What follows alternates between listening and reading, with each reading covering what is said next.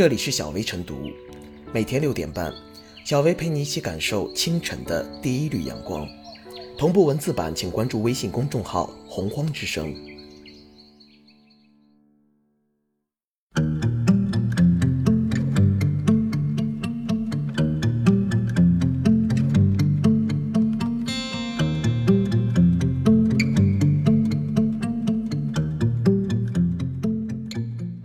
二零二零年七月时政热点精选：一、二零二零年七月一日，随着世界首座跨度超千米的公铁两用斜拉桥——沪苏通长江公铁大桥投入使用，世界公铁两用斜拉桥主跨迈入千米级时代。二、七月二日，今年是中国人民志愿军抗美援朝出国作战七十周年，将以中共中央、国务院。中央军委名义颁发中国人民志愿军抗美援朝出国作战七十周年纪念章。三，香港特区政府新闻处发布消息，香港特区行政长官办公室主任陈国基七月二日下午宣誓就任香港特别行政区维护国家安全委员会秘书长。四。七月二日，国务院联防联控机制综合组公开发布的关于进一步加快提高医疗机构新冠病毒核酸检测能力的通知提到，要提高核酸检测的规范性和时效性。对于院检进检人群的核酸检测，一般在二十四小时内报告结果。五，七月三日，中央宣传部以云发布的方式向全社会宣传发布了。闽宁对口扶贫协作援宁群体的先进事迹，授予他们时代楷模称号。六，七月三日十一时十分，我国在太原卫星发射中心用长征四号乙运载火箭成功发射高分辨率多模综合成像卫星，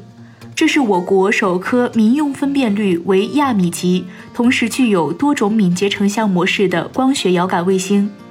七，二零二零年七月四日电，近日为深入贯彻落实习近平总书记对技能人才工作的重要指示精神，经国务院批准，从二零二零年起，我国每两年将举办一届中华人民共和国职业技能大赛。八，日前，大熊猫国家公园卧龙法庭在汶川卧龙特别行政区揭牌成立。据介绍，这是全国首个大熊猫国家公园法庭，其建立标志着四川法院初步构建起了大熊猫国家公园相关司法保护工作的新框架。九，二零二零年七月五日电，近日，财政部、海关总署、税务总局发布公告，自二零二零年七月一日起，调整海南离岛游客免税购物政策。对注册在海南自由贸易港并实质性运营的鼓励类产业企业，减按百分之十五的税收征收企业所得税。十，二零二零年七月七日，国内首架高速卫星互联网飞机青岛航空 QW 九七七一航班完成首航。十一，国务院办公厅日前印发关于切实做好长江流域禁捕有关工作的通知。指出，沿江各省直辖市人民政府和各有关部门要把长江流域重点水域禁捕和退捕渔民安置保障工作作为当前重大政治任务，进一步落实责任，细化完善各项政策措施，全面抓好落实。十二，二零二零年七月八日，国务院港澳事务办公室发表声明表示，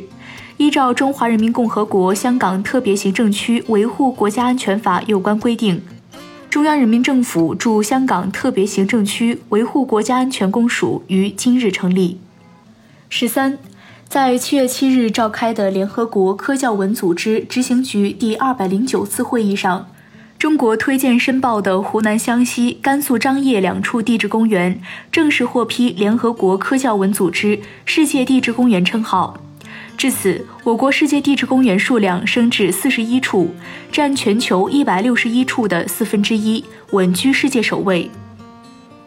十四，二零二零年七月十二日电，在纪念中国人民抗日战争暨世界反法西斯战争胜利七十五周年之际，由中央档案馆、中国第二历史档案馆。吉林省社会科学院共同编纂的二十卷本日本帝国主义侵华档案资料选编。十五，二零二零年七月十三日电，国内首台十兆瓦海上风电机组日前在三峡集团福建福清兴化湾二期海上风电场成功并网发电。十六，二零二零年七月十五日，杭州互联网法院跨境贸易法庭正式成立，这是全国首个集中审理跨境数字贸易纠纷案件的人民法庭。十七。二零二零年七月十七日起，北京市二零二零年度积分落户工作将正式启动。该政策是推动落实国家户籍制度改革和新型城镇化改革的重要举措。十八，二零二零年七月十七日电，近日正式载客的长沙地铁五号线全线装载了由该公司旗下时代电器提供的永磁牵引系统等。这是中国首条全线采用永磁牵引系统的地铁线路，高铁永磁时代也指日可待。十九，二零二零年七月二十日，深长中子声波震荡光谱巡天国际合作组发布最新研究成果，其中包括以中国科学院国家天文台赵公博研究员、王玉婷副研究员分别为第一作者的两篇暗能量研究方面的科学论文。该研究工作在十一个标准差水平证实了暗能量的存在，是迄今为止依托星系巡天得到的最强暗能量观测证据。二十，近日经党中央批准，国务院批复，自二零二一年起，将每年一月十日设为中国人民警察节。二十一，二零二零年七月二十二日电，近日经地方申请、第三方评估。商务部将南京夫子庙、杭州湖滨路、重庆解放碑、成都宽窄巷子、西安大唐不夜城这五条步行街命名为全国示范步行街。二十二，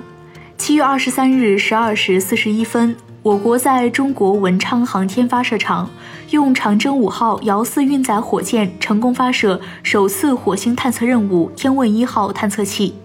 火箭飞行两千多秒后，成功将探测器送入预定轨道，迈出了我国自主开展行星探测第一步。